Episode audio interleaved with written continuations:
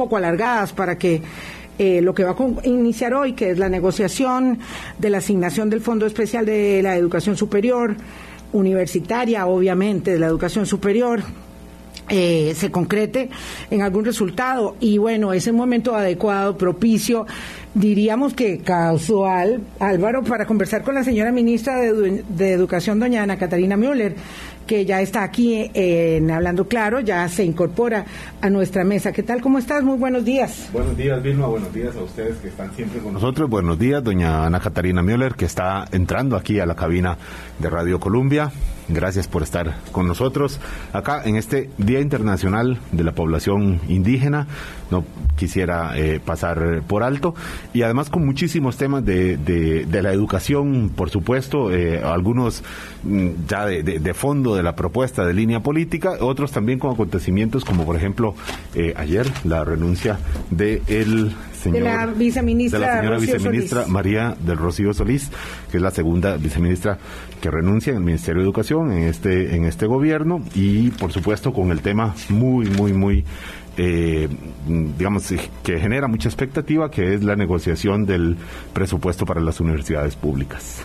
Nunca es tarde cuando la dicha es buena. Eh, gracias eh, a la señora ministra de Educación. Eh, nos ha costado mucho porque realmente congeniar agendas y sacar un rato es muy, muy complicado. Pero bueno, hoy es el día que inicia la negociación de la asignación del Fondo de Educación Especial de las universidades y es un momento muy apropiado hay muchos otros temas que no sea que siempre lo urgente, lo perentorio nos, nos permitan ver todo el bosque. Así que es lo que vamos a intentar, doña Ana Catarina. Muy buenos días. Buenos días, buenos días, Vilma. Buenos días, ¿cómo está? Muy, bien, muy bien, por dicha. Muchas gracias. Nosotros también. La verdad es que eh, la naturaleza de un espacio como este se eh, fortalece y tiene su razón de ser en la medida que los jerarcas del gobierno de turno, los especialistas, los académicos, las voces autorizadas en diferentes eh, ramas de la política, la política pública y la política internacional nos acompañen,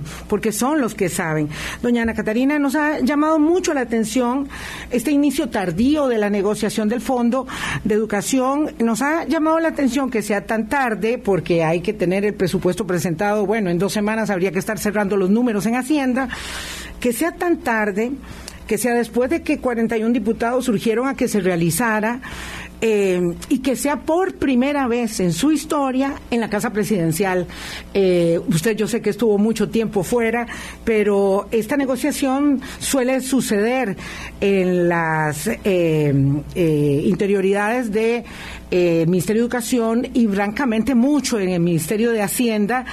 y entonces esto también nos ha llamado mucho la atención. Y lo tercero que habría que decir que nos ha llamado mucho la atención es el llamado que hizo usted ayer, señalando que esa tradicional marcha que producen los, eh, los estudiantes cada vez que se inicia el FES, que eso es algo así como que uno ya sabe que se va a producir, eh, fuese interpretado como una em, acción de alteración del orden público. Entonces, claro, como para, mm, digamos, zanjar ese asunto primero, eh, me gustaría, por supuesto, darle la palabra. Bueno, ahí, Vilma, este, los tiempos cambian, ¿verdad? Eh, hace unos años pues era mucho más fácil hacer eh, los presupuestos, ¿verdad? Como que el dinero alcanzaba más y, más fácil hacer este tipo de, procesos. Eh, yo en realidad no lo veo tan tarde. Este, creo que nosotros también teníamos que pasar por un periodo en el ministerio en el cual yo apenas llevo tres meses. Había que entender toda la situación presupuestaria entender con Hacienda cómo es que se va a manejar el presupuesto para el año entrante. Hay una serie de consideraciones, eh, la regla fiscal, ¿verdad? Hay un montón de cosas que ahora nos están afectando y que había que tomar en cuenta. Yo creo que yo estoy confiada en que va a ser una negociación respetuosa y que va a ser este eh, fácil de, de, poder tener ese diálogo. Yo de hecho tengo un diálogo cordial con el presidente Conare que estamos coordinando esta reunión me, llama la atención a mí que usted le llame la atención que hacen presidencia. Fíjese que yo lo que busqué fue un salón como. Yo busqué un salón donde, donde pudiéramos estar todos bien. Este, y la verdad que simplemente le pregunté al presidente, ¿usted me prestaría su sala? Porque yo en el Ministerio de Educación en realidad no tengo una, una, una sala adecuada para eso, ¿verdad? Este, y me dijo que sí, yo, la, yo los invité a casa presidencial porque tiene un espacio este muy cómodo. no, no está el presidente de la República en la negociación, ¿verdad que no? Eh, no, él no está metido en la negociación, ¿no? A mí ah. me toca liderar la, negociación junto con con los rectores este, y, mis colegas, está ministro de Planificación, ministro de Hacienda, ministro de Ciencia y Tecnología, este, pero yo no sé, yo es que yo como eh, lo estoy haciendo por primera vez, yo lo veo muy natural. Siempre ha sido, eh, como le decía, eh, la sala de sesiones del antiguo Banco Anglo, que es el Ministerio de Hacienda, el escenario, digamos, más habitual, aunque algunas reuniones han sido en educación. y, no, lo pensé ni se me ocurrió, simplemente pensé que este es un salón adecuado, y ahí fue donde pedí, no tenía ninguna, ninguna ciencia más que esa, ¿verdad? Es posible llegar a un acuerdo. Hay una, vamos a ver, hay una, hay una dentro de la dificultad del presupuesto y de la falta de plata, ¿verdad? Eh, que tienen eh, los gobiernos ahora, eh, hay un marco delimitatorio. que además parece ser muy muy oportuno esto también de haberse esperado y que saliera este fallo de la sala constitucional que dice que hay un piso de negociación que hay un piso de negociación que fue inconstitucional la disminución de 10 mil millones de colones que hizo la Asamblea Legislativa, no la comisión de enlace en el año 2018 para el presupuesto del 19. Entonces, la sala dice, hay un piso mínimo para establecer la asignación del fondo y ese piso mínimo no se puede cambiar en comisión legislativa porque es la palabra de la comisión de enlace la que sella el acuerdo y constitucionalmente hay que respetarlo. Entonces ya la Asamblea no se puede exceder en competencias, excepto que fuese algo sustantivo y dramático en el plenario. Sí, Vilma, esa es una argumentación muy interesante y yo me pregunto entonces, ¿será inconstitucional el presupuesto que me están dando a mí? Porque no cumple el 8%. Así es, sí, señora. Sí, entonces creo que, bueno, hay, que, hay que entrar a analizarlo, pero como se sabe, yo quiero respetar que hoy en la tarde empieza la negociación. Eh, vamos a escuchar a ver cuál es la propuesta que viene. Tenemos las mejores intenciones de poder responder a las solicitudes, ¿verdad? Y estoy segura que ellos también habrán tomado en cuenta la situación en la que en la que estamos, ¿verdad? Porque digamos el presupuesto del FES sale del presupuesto del Ministerio de Educación Pública. Claro. Así que todo lo que salga de ese presupuesto es reducción del presupuesto del ministerio. Entonces, sí, vamos a ver cómo, cómo nos va, vamos a escuchar eh, cuál es la propuesta que traen. Yo me imagino que debe ser una propuesta hecha dentro de los tiempos y las consideraciones reales de la situación. Que es la base mínima más inflación, digamos, básicamente, la, la, propuesta. Sí, con un presupuesto de 8%. Yo, yo no, la, no la conozco, tengo que decirle, pero vamos a ver. No, yo tampoco, la vamos a escuchar hoy en la tarde, sí. Este, le genera ruido en el inicio de la negociación eh, que los muchachos que tradicionalmente, le digo ya esto, como nosotros vivimos aquí tan cerca de la casa presidencial en Colombia, eh, pues vemos esto de todo el tiempo, los muchachos, los muchachos este, viniendo desde la, eh, de la universidad por diferentes sitios hasta la casa de gobierno.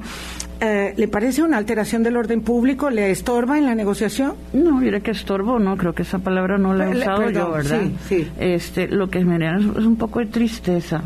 ¿Sí? Porque, sí, porque usted ha visto que últimamente también en las mismas escuelas han habido muchos ruidos, ¿verdad? Muchos estudiantes reclamando cosas porque la, los, los jóvenes se están acostumbrando a que para obtener lo que quieren tienen que marchar y tienen que manifestarse. Los adultos también y todos. Sí, pero pero pero ya deberíamos de empezar a, a, tratar de que los jóvenes lo vean de otra manera. Ellos tienen un representante en la mesa de negociación.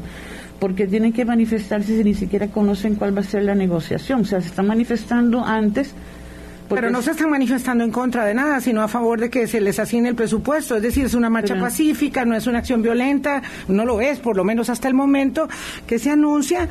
Eh, es decir, a mí lo que me mm, sorprende es que. Mm, bueno, la manifestación es un derecho constitucional. Claro que sí. Eh, y, y, ellos lo han hecho todo el tiempo. Sí, bueno. Digo, algún día fui joven, entonces lo recuerdo. y usted sabe que Yo lo dije desde el primer día, la, eh, la sociedad a nivel general mundial está alterada por todo este proceso que pasó con COVID.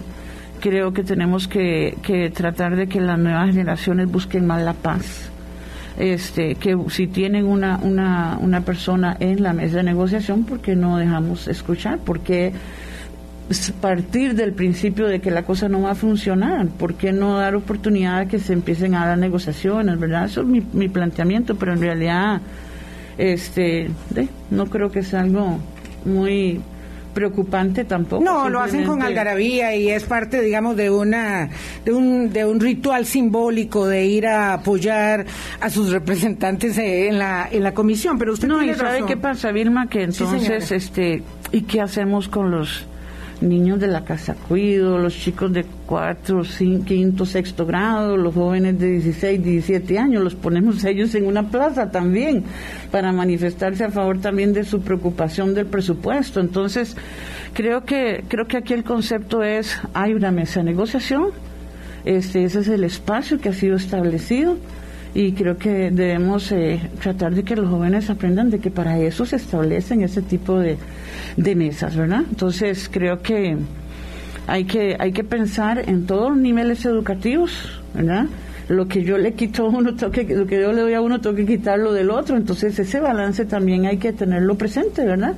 Así que quién va quién va a pensar en esa integralidad, tenemos que pensarlo todos. No podemos pensar solamente en uno de los niveles, ¿verdad? Que hay que pensar en balance y eso es lo que ojalá estos jóvenes, que cuando usted tenga 90 años, usted sepa que estos jóvenes este, van a estar pudiendo garantizarle a usted una serie de derechos que usted va a tener cuando sea adulto mayor también, porque han pensado en cómo construir positivamente, en cómo manifestarse correctamente, ¿verdad? Entonces yo creo que eso es el asunto. Señora ministra, ¿en qué plazo estima usted que puede tener una negociación eh, siendo esta tan encima eh, del momento de cerrar el presupuesto? De Vilma, este, yo espero que sea rápida. Vamos a, a recibir la propuesta y ver cómo nosotros desde el gobierno este, podemos eh, responder lo más rápido posible, ¿verdad? ¿Qué es rápido, doña Caterina? Perdone, eh, un mes. No, no, es que lo, que puede, lo que puede ser rápido para usted puede ser lento para Por eso se lo pregunto. no sé, no le puedo predecir. Ojalá tuviera la bolita de cristal, pero no la tengo. Entonces creo que démosle un chance a, que se a que se empiece a dar la negociación. Yo quisiera poderle decir mañana está resuelto, pero demos un chance. Claro, el 9 de agosto y el primero de septiembre el ejecutivo tiene que presentarle presupuesto a eh, la Asamblea Legislativa. Así que yo diría que hay dos semanas, tres muy largas como mucho, para que esa cifra esté incluida. Bueno, la pregunta es qué pasaría si no llega a haber un acuerdo. Hay una eh, en, el, en el manual de ese procedimiento, de esta negociación, ¿qué pasa si no hay un acuerdo? Finalmente lo fija no sé, se lo pregunto, eh, señora ministra. ¿qué? El procedimiento iría para Asamblea Legislativa, pero yo diría que crucemos el puente cuando lleguemos ahí, ¿verdad? Porque en este momento empezar a pensar en lo negativo este tal vez no sea lo que más quisiera yo, ¿verdad? sí, puede haber un acuerdo a disgusto, pero la comisión de enlace tiene que enviarle a la Asamblea Legislativa una cifra. Así es. A gusto o a disgusto de una o de ambas partes o yo digo que cuando ambos quedan medio inconformes es porque estamos alcanzando el punto medio.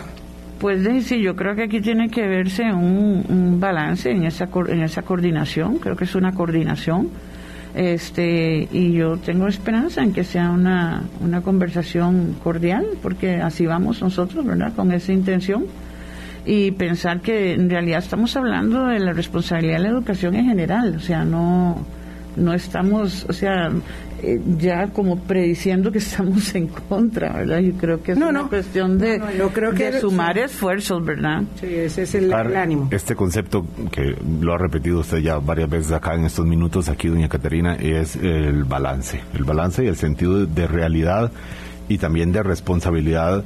Eh, pues entendiendo que la labor, de, por supuesto, de, las universidades públicas en este contexto de desarrollo que, necesita el país es, por supuesto, muy importante también entendiendo la precariedad de las finanzas y seguro que los señores rectores lo saben también. Son las y también sabe que, que, digamos, este, pensando a futuro, necesitamos también que los chicos pequeñitos se vayan graduando, si no se van a quedar sin, sin estudiantes universitarios. Necesitamos también ver esa parte, ¿verdad? Entonces, por eso a mí me corresponde un balance integral de todos los niveles. Eso es lo importante. Entendiendo, digamos, que la asignación al Fondo de Educación Superior, eh, señora ministra, no se hace a partir eh, por lo menos no he encontrado el fundamento legal de eso a partir de los recursos de primaria o de preescolar o de secundaria.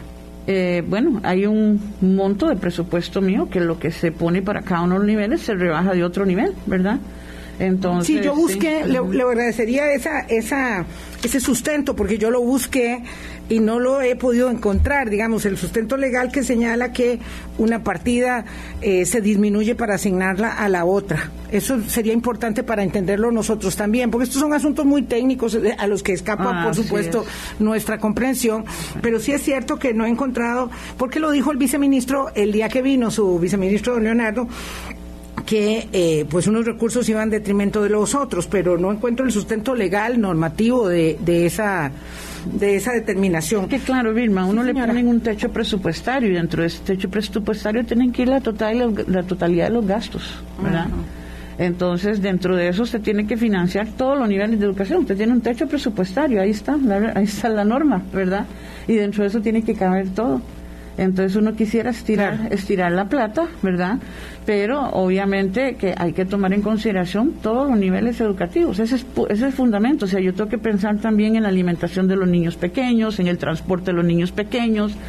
Entonces, aquí yo creo que no hay, no hay ninguna intencionalidad de nada negativo. Es que yo tengo, usted en su casa tiene un presupuesto. que lo digan todos y lo, que su hijo mayor viene a pedirle, de, no se lo puede dar igual al hijo menor o, si se los da igual entonces más paz, pero si el mayor requiere más recursos, entonces de eso tiene que bajarlo del otro porque usted tiene un presupuesto. Y esa es la norma, no necesita estar escrita, es una cuestión de lógica. Y es cierto que el presupuesto de la educación se ha disminuido eh, hasta el año 2020 la disminución era menos 8%, en lugar de más 8%. la Constitución dice 8%. Sí, señora. Y para el año entrante está previsto el 6.02%. Entonces, este, de ese es el presupuesto, es el techo que yo tengo, y tengo que manejarme dentro de ese presupuesto y hay que ver cómo se manejan esas prioridades. Uno quisiera atender todas las necesidades. ¿Verdad? Este, ¿Cómo lo haría usted, verdad? Dentro de esa situación tiene todas las razones. Ahí en el sentido común uno, uno lo entiende eh, y la asignación constitucional que respalda al Fondo de Educación Superior también es una demanda. De hecho, los eh, presupuestos antes se manejaban, no sé si se acuerda de eso, doña Catarina, de manera quinquenal. La negociación era quinquenal y obviamente había paz y en el cielo gloria, pero ahora son anuales desde el 2017 y justamente eso es por la carencia de los, de los recursos. Así es. Les deseamos muy buena suerte en la comisión de enlace, mucho éxito. Son las 8.18, tenemos que ir a una pausa, regresamos con la señora ministra de Educación, nos quedan 40, 35 minutos para hablar de los temas de fondo de la educación, que son tantos y tan complejos. Hablando claro. Colombia. Con un país en sintonía, 8 o 21 minutos de la mañana.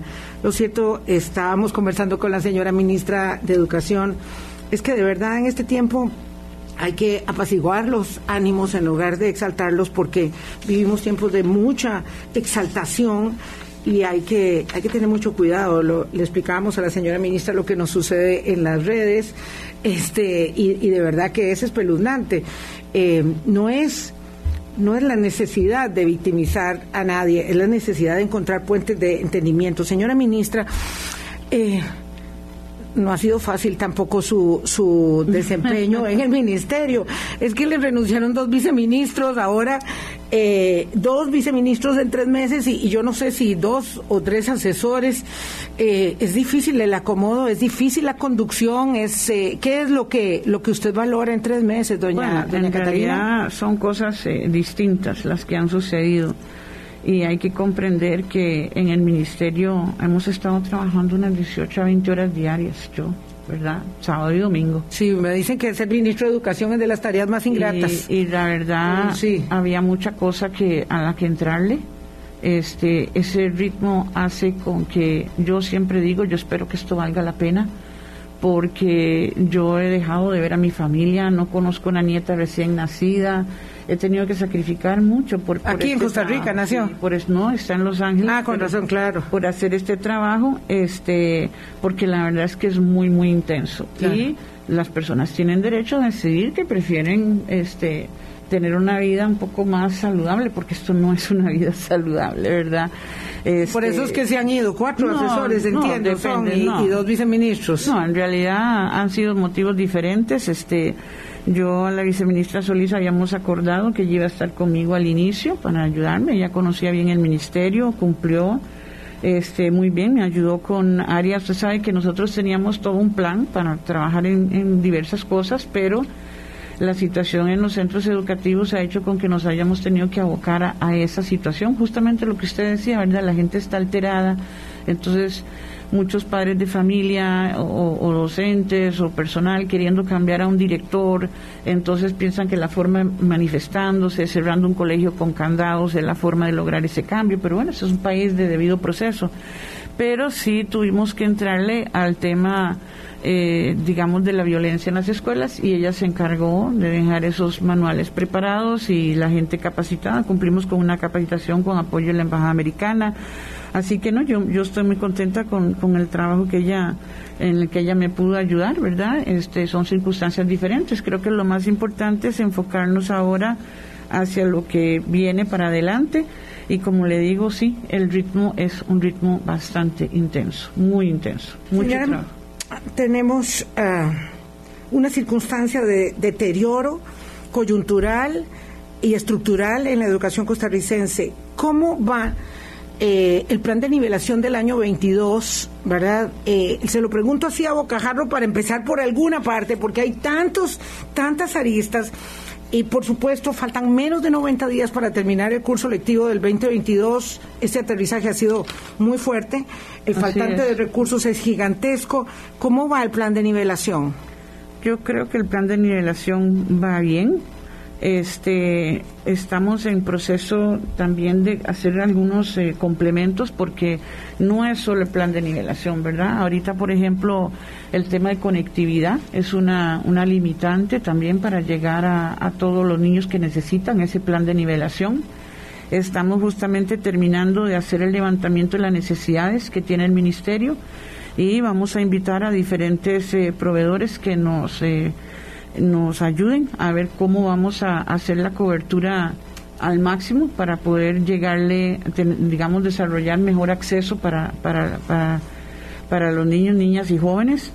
Eh, hay, hay, hay muchos, muchos tipos de formas de, de, educación, diferentes tipos de colegios técnicos, eh, diferentes eh, em, énfasis, y entonces cada uno le estamos buscando diferentes soluciones. Vilma, no es una solución fácil, pero al mismo tiempo nos estamos enfocando en, una renovación eh, curricular que va a empezar por una consulta nacional sobre cuál es el ciudadano que queremos formar. Yo quiero escuchar a los costarricenses para que todos ayudemos a definir cuál es ese ciudadano que queremos formar. ¿Queremos un ciudadano que respete la tercera edad? ¿Queremos un ciudadano que sea emprendedor? Queremos un ciudadano que sea tolerante, que sea respetuoso. Queremos un, ¿Cómo queremos un ciudadano que sea bilingüe? ¿Cómo queremos que sea ese ciudadano del futuro?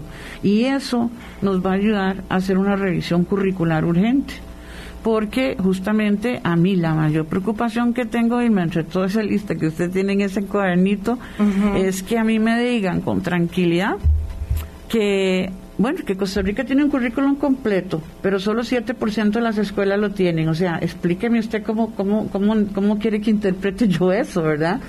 Entonces, para mí, aquí no es una cuestión de decir, ah, bueno, vamos a buscar los recursos, se necesitan miles de millones para poder llevar el currículum completo a todos los centros educativos. No, aquí hay que revisar el currículum para que el currículum eh, sea un currículum adecuado a poder llegar al 100% de los centros educativos, porque si no, aquí nos vamos a llegar de ahí, no sé cuántos años, 70 años, para llegar al currículum completo a todas las escuelas, no puede ser. Entonces necesitamos entrar a una revisión del currículum que además eh, ya se modernice, que integre materias. Por ejemplo, usted le dice a un niño de 10 años que, que se haga, que aprenda a hacer una, un PowerPoint en inglés y sobre los grillos de Costa Rica.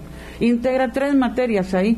Ahora, ¿cómo le damos nosotros ese apoyo a los docentes para que puedan hacer esa integración? Cuando a mí me dicen, ¿por qué no le damos la materia de cómo aprender a manejar el 911 a los niños hoy tan, tan importante que es eso, verdad? O que pudiéramos darles, incluirles desde pequeños la educación vial y cuando se gradúen hacen la, la práctica y ya tienen la licencia. Ahorita es un grupo muy grande de jóvenes que no logra pasar la licencia. Son, son competencias para la vida, ¿verdad? Tenemos que meterlas dentro de las materias. porque el 911 no puede ser parte de un curso de español? Señora ministra, yo entiendo créame muy bien lo que usted está planteando, pero la universalización del currículum completo nos va a llevar, así como vamos a este paso, al 2034. Eh, es decir, si se sigue con el actual. En efecta, efectivamente, pero quiero decir con esto, las eh, deficiencias, los desafíos están establecidos. Entiendo muy bien, digamos, el espíritu de hacer un diagnóstico para ver cuál es el ciudadano del mañana, pero hoy sabemos que los chicos no saben leer, que no tienen ninguna, ninguna identificación con un libro, porque los maestros no tienen identificación con los libros, tampoco hay libros en las bibliotecas, sabemos que no tienen competencias básicas, entonces, en lectoescritura, en matemática, en ciencias, eh, y esos son, digamos, los, los detonantes inmediatos, eh, además de muchos otros. Entonces, el plan de nivelación entiendo yo no sería perfecto, pero estaba hecho. El cumplimiento del plan de nivelación y los planes de aceleración pareciera ser independientes de la reflexión eh, y la consulta ciudadana nacional respecto de este ciudadano del futuro, porque yo entiendo bien esas competencias, pero quisiera que el ciudadano, que el estudiante de hoy pueda eh, hacer matemáticas, tener comprensión lectora, y entender algo de ciencia mínimo. Bueno, si esa es su opinión de lo que quiere que sea el ciudadano el futuro, perfecto. Yo no lo veo disasociado. Yo creo que es un proceso que hay que ir enriqueciendo.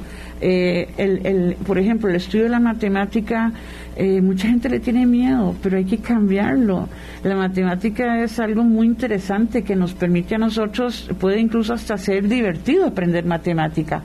Entonces, ¿qué es lo que necesitamos? Necesitamos un ciudadano que sepa usar la matemática para su vida no es una cuestión de que se le mete un montón de matemática en la cabeza que después no va a saber usar. Entonces, ese proceso de reflexión lo estamos introduciendo, al mismo tiempo hay que introducirlo dentro del proceso de nivelación para hacer más fácil, porque algo está pasando en el proceso de que eso no se dio. Hay un cambio que sí estamos eh, analizando también y es el tema de que se flexibilizó eh, la situación entre primer y segundo grado. Entonces ahora muchos niños no aprenden a leer en primer grado sino que eso como que sí hace difuso más hacia segundo grado.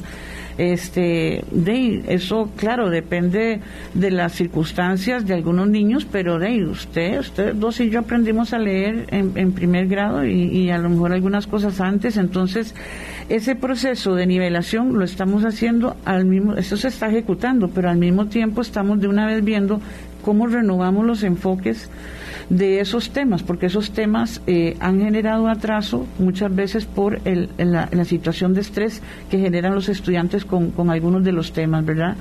Y sí, a los, a los docentes hay que reforzarles lo que se llama el toolkit, que es los recursos que se les ponen a disposición para que a ellos se les haga más fácil el proceso de planificación de las lecciones y de la ejecución de las lecciones.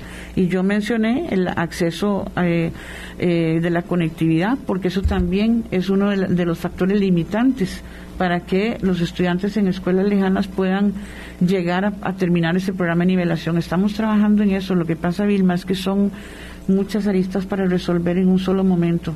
Han sido muchos años eh, en que se ha afectado la educación y le voy a decir una cosa, el proceso de nivelación no es solo meterle contenidos, es también el tema salud mental y la, y la estabilidad emocional de los chicos, porque eh, de verdad que un niño que está bien saludable, tranquilo, en paz en su casa, este, va a aprender rapidísimo y va a absorber como una esponja.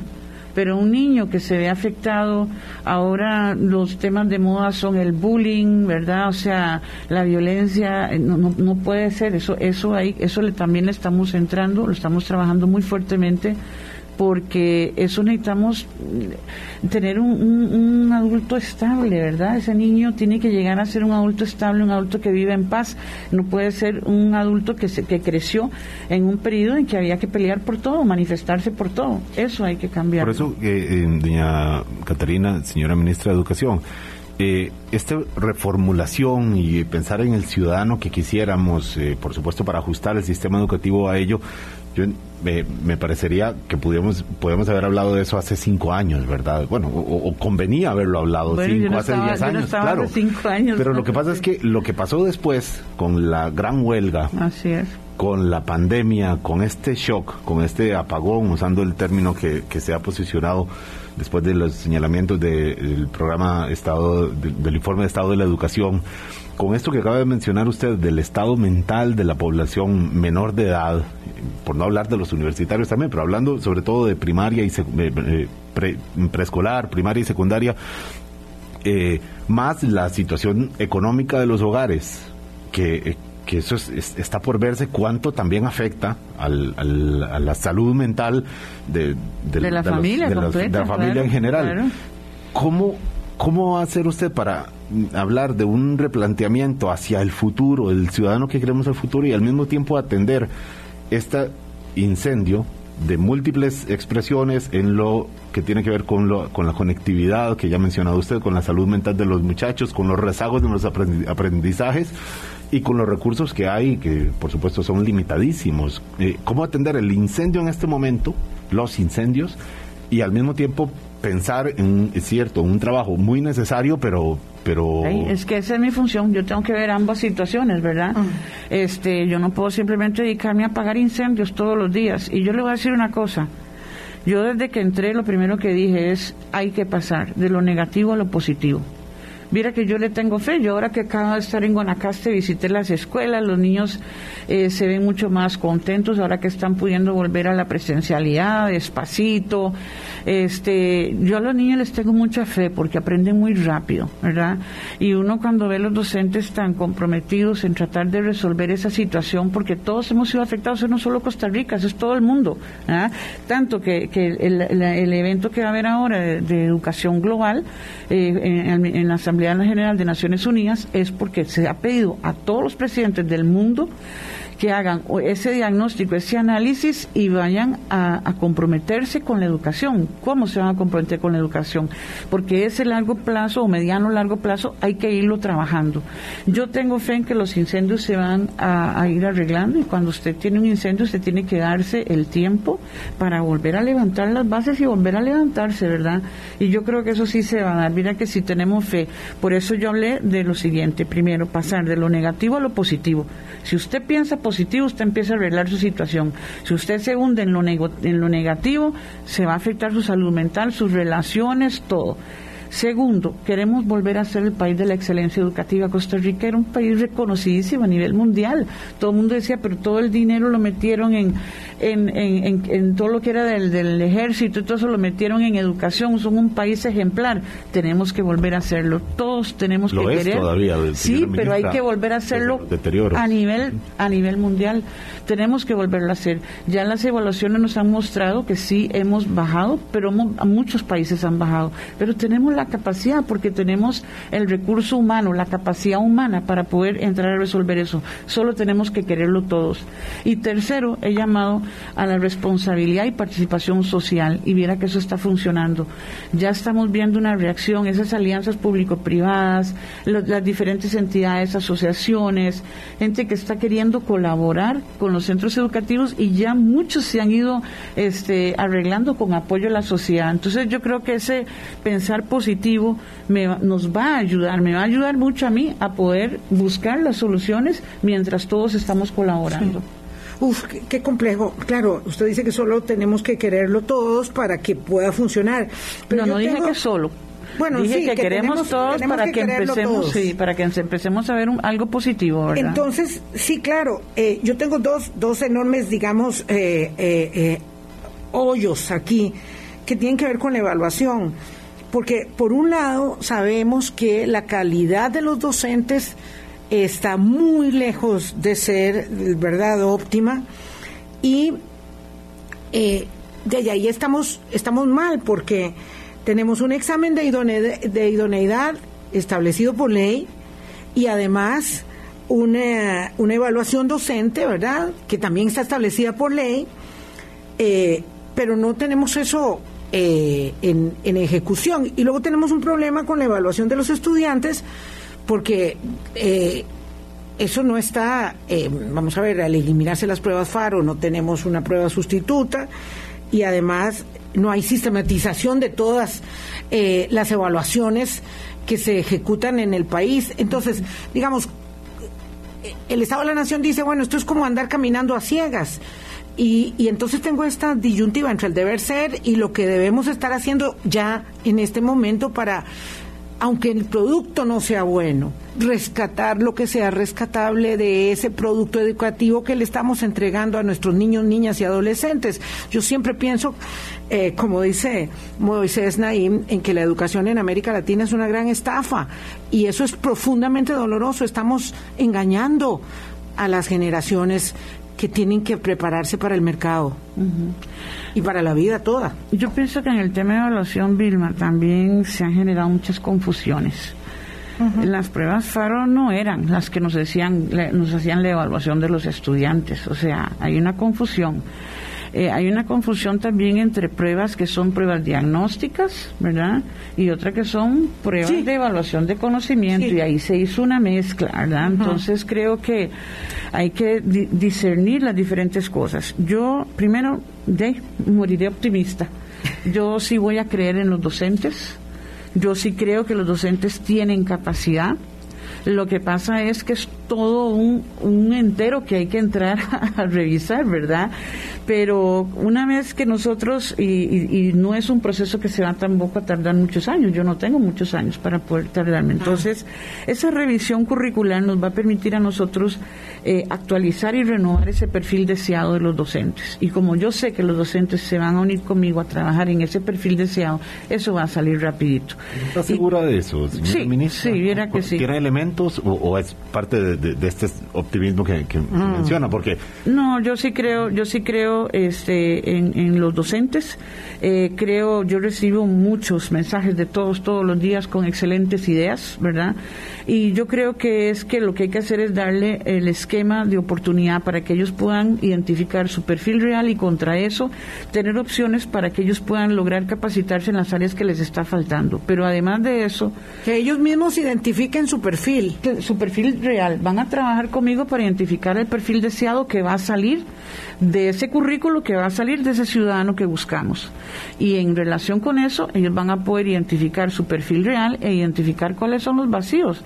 Es como que yo le dijera a usted, eh, Vilma, un periodista excelente, este es el perfil que debe tener, y usted se compara y dice, bueno, yo tengo eso muy bien, esta área me gustaría reforzarla, y por lo tanto yo tengo que darle el recurso para que pueda tener esa capacidad de hacer esa capacitación, para poder tener ese vacío, cubrir ese vacío que le estaba faltando. ¿Por qué van a haber vacíos? Porque se va a renovar la metodología pedagógica, se van a renovar diferentes eh, contenidos que van a ser numerosos, pero también el tener ese, ese, lo que se llama el toolkit, que es el área donde yo tengo recursos para bajar.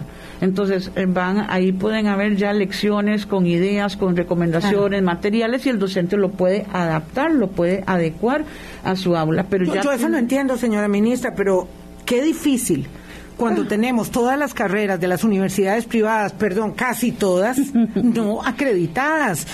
Es decir, en el deber ser, yo debería, ¿verdad? Decir, bueno, a mí me faltan estas competencias y voy a ponerle bonito para poder tenerlas todas. En la realidad, los docentes, una inmensa mayoría, han optado por títulos que les permitan ascender en el escalafón, pero que resulta que no les generan mejores competencias. De hecho, como el 23% o 26% de ellos nada más tienen competencias digitales altas, ¿verdad? Para hablar de un campo. Eh, cuando los profesores dicen, mire, la verdad es que a mí no me gusta leer, y por supuesto que los niños no saben leer, Nada, absolutamente, no tienen ninguna vinculación con el libro. Claro que tienen que ver los padres, por supuesto.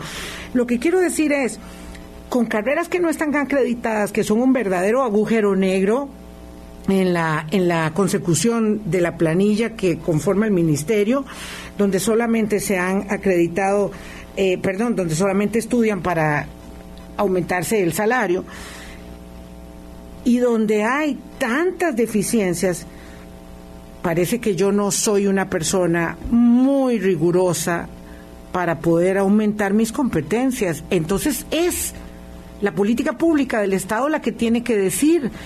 Ustedes, educadores, están muy limitados. Usted está tratando de desanimarme, de recordarme que mejor me devuelvo a mi pensión y a mis nietos, ¿verdad? Porque la situación está tan compleja que yo dije desde el principio, yo estoy teniendo el valor para asumir pero no lo voy a hacer sola. Yo solo lo voy a hacer si todos creemos en que se puede cambiar y todos hacen su parte. Pero si la cosa es así, como usted me la está planteando, de que mejor me, me desanime y, de, no, no puede ser, no puede ser. Yo vine aquí con una misión, tengo una misión este, de hacer lo que yo pueda pero lo que yo pueda se va a poder hacer si tengo la fe de la gente y la colaboración de la gente. ¿Y sabe qué? Yo sí voy a creer en los docentes. Yo voy a creer en los docentes y en la capacidad que tienen. Este, yo creo que el hecho de que existan carreras que, que no son adecuadas para los docentes no solo es culpa de ellos es culpa de la sociedad que permite que eso suceda. Entonces necesitamos que las carreras sean carreras adecuadas, ¿verdad?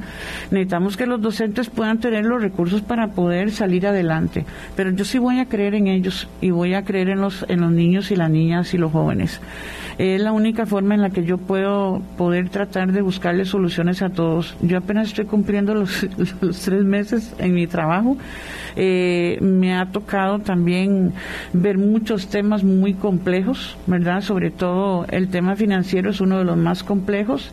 Eh, lo, lo, que comenté desde el principio, el no contar ni siquiera con un inventario de centros educativos para poder conocer la realidad de, los centros educativos.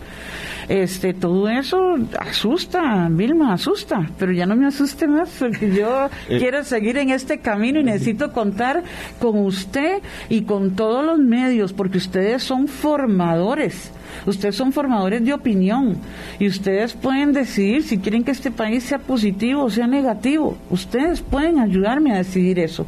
Y yo creo que la gente necesita esa fe, la gente necesita pensar en positivo, pensar que sí se puede. Para enseñarle a leer un niño yo no puedo solo echarle los clavos al profesor, al docente tiene que haber una sociedad que empiece a abrir bibliotecas, que empiece a hacer actividades los fines de semana para que jale a los padres de familia y que vayan los niños. un ambiente. Todos, un, ambiente. Eh, habría que, evaluar a, los docentes, eh, porque ese es, un tema eh, que ellos han estado reacios, pero yo entendería que además por el perfil suyo, un estilo fuerte, ciertamente, yo casi que apostaría que usted sí está por, por evaluar ese trabajo, no, para castigar ni nada, sino para también medir esas okay, capacidades. Usted lo ha dicho muy bien. Este, para mí sí va a tener que haber evaluación, pero yo espero que en principio de fondo sea la autoevaluación. Entonces, si yo tengo un perfil deseado, le doy oportunidad al docente que identifique su perfil real, le doy oportunidad para que vea unos cursos que pueda hacer en forma independiente, logre cumplir con ese perfil deseado, ahí viene la evaluación y la evaluación sería contra el perfil deseado. Hay que darle la oportunidad, porque la evaluación no es para castigar, la evaluación no, si yo ahorita caigo aquí y les hago una evaluación, yo puedo lograr que usted les vaya mal. ¿verdad? Pero eso no es la intención, porque ustedes están haciendo una labor con mucho esfuerzo.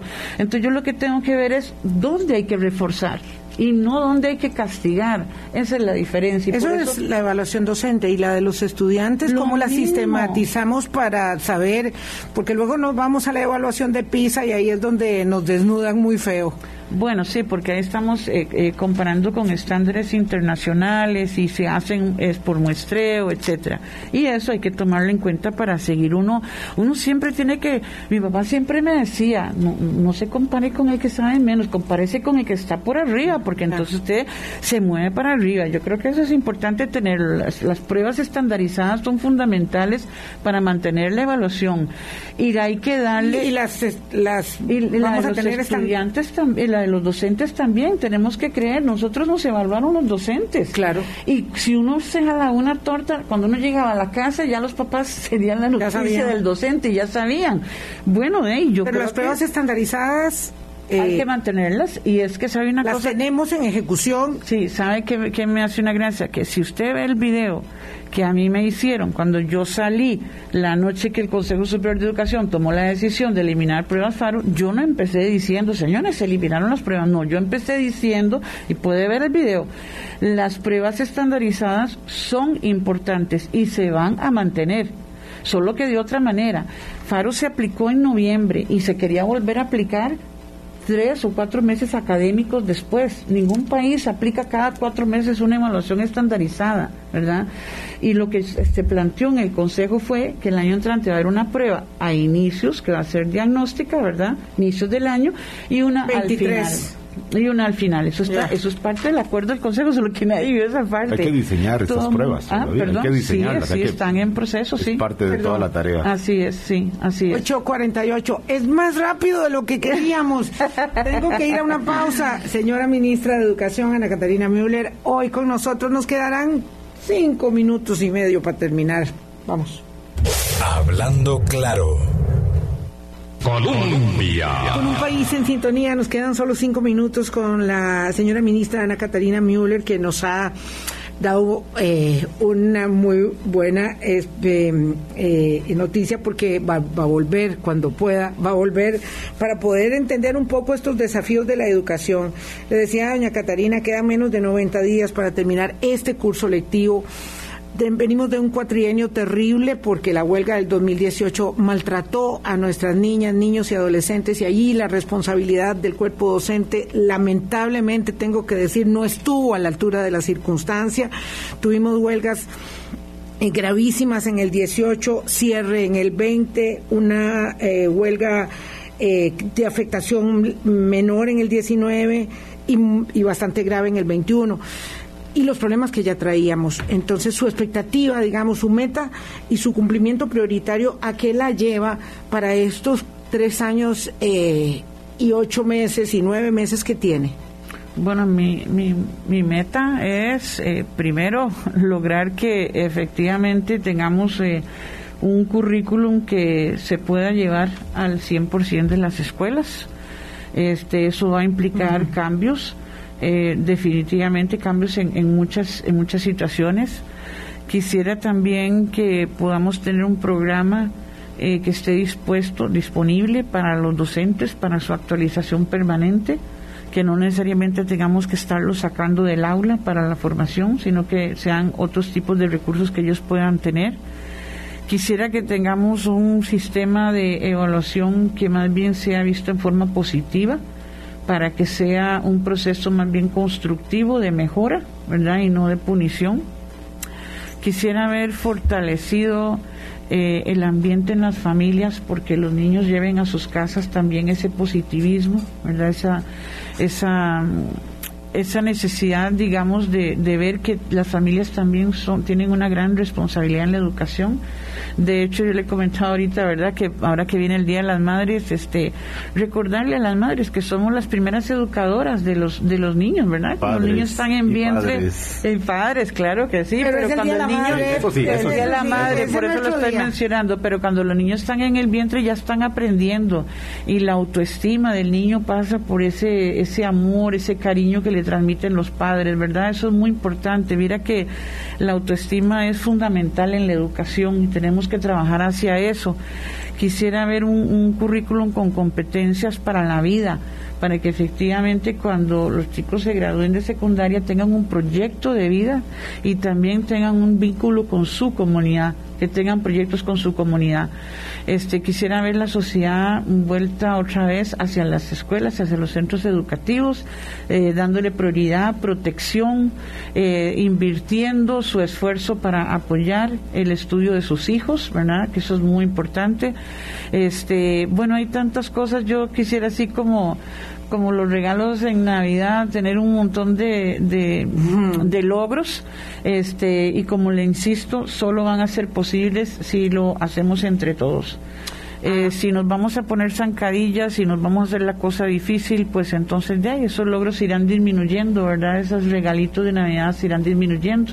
Pero yo creo que la sociedad costarricense se merece se merece que, que nosotros eh, volvamos a tener, a levantar ese, ese, esa mano con esa excelencia educativa eh, eh, permeando todo lo que nosotros hacemos, ¿verdad?